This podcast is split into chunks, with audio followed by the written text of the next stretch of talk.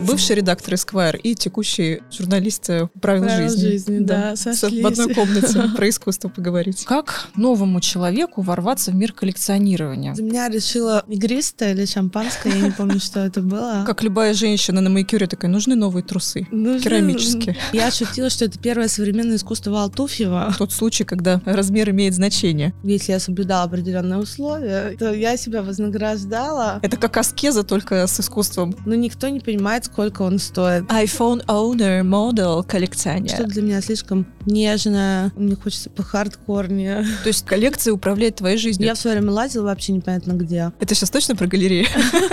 А если Пош начнет писать картины, ты будешь их покупать? Извините все, кто это услышит. что- Лайфхак для тех, кто хочет начать коллекционировать искусство. Смотреть, что покупает культурный столер.